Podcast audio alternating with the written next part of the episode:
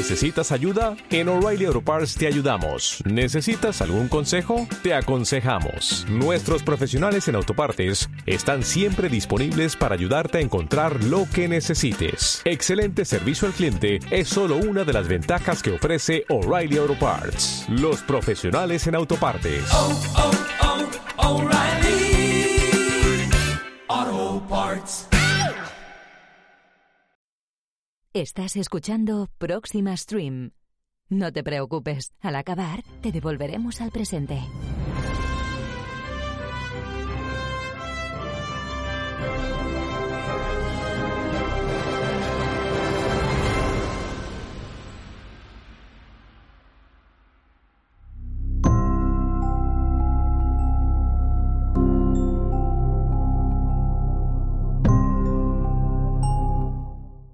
Bienvenidos a una nueva semana que no es poco. Hoy vamos a tocar dos historias íntimamente ligadas al mundo de la cultura.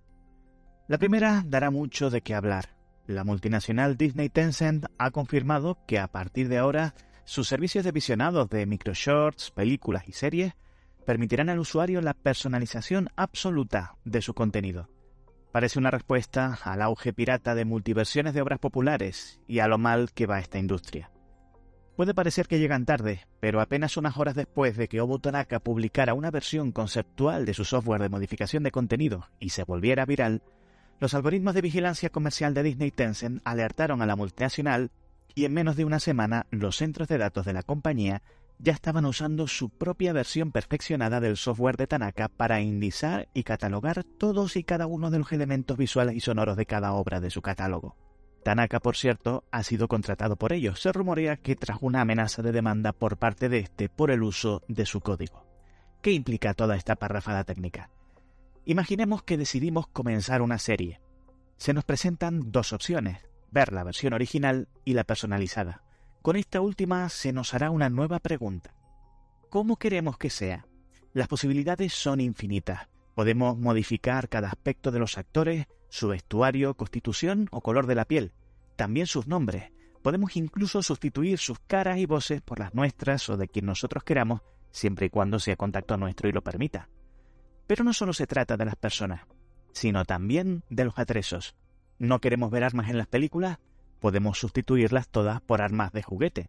¿No queremos sangre? Palabras son órdenes. ¿No queremos esa bandera? Solo hay que mentar cualquier otra o ninguna. Por supuesto, una decisión de esta envergadura ha levantado todo tipo de reacciones.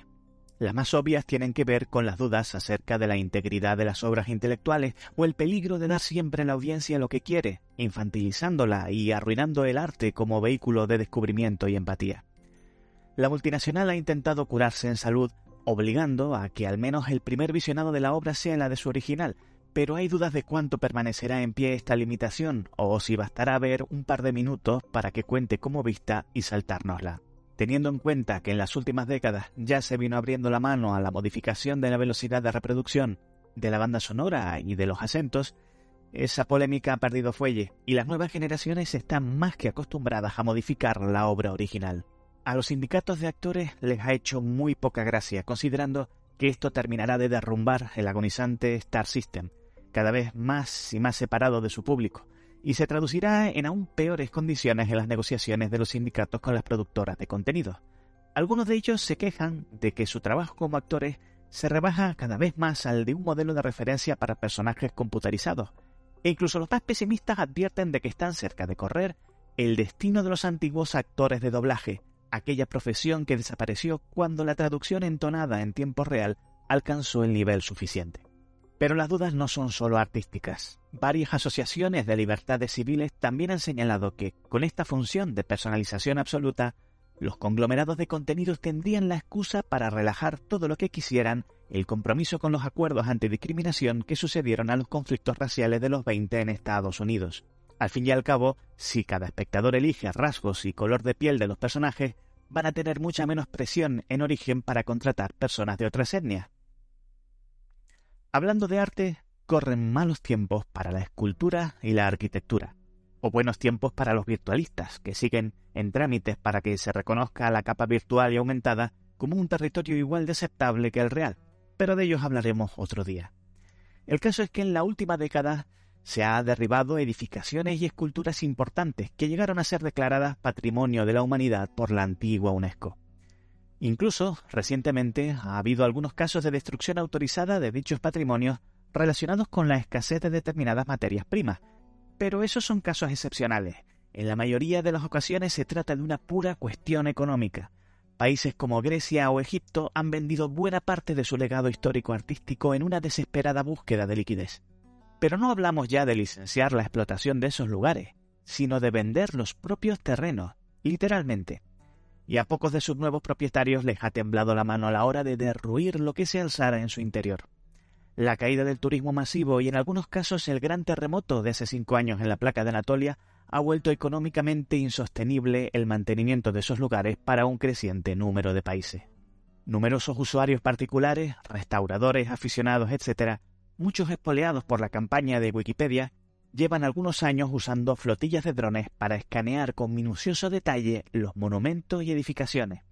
El nivel de detalle es microscópico y se incluyen réplicas de iluminación y color ambiente. La idea es acercar esto a todo el mundo en el plano virtual antes de que se pierdan para siempre en el plano físico. Tal vez recuerden el vídeo viral de la restauradora Lisa Galvez, revisando entre lágrimas su copia virtual recién escaneada del templo de Delfos, sabiendo que en pocos meses iba a ser la única manera de visitarlo. Algunos de los compradores de estos terrenos se han querido subir al carro y han escaneado los monumentos en exclusiva antes de derribarlos y así incorporarlos a plataformas de pago, en un intento de crear una limitación artificial que lo asemeje al turismo presencial, aunque la piratería y los allanamientos de drones de terceros estén llevando todo esto a los tribunales. Un saludo y hasta la próxima.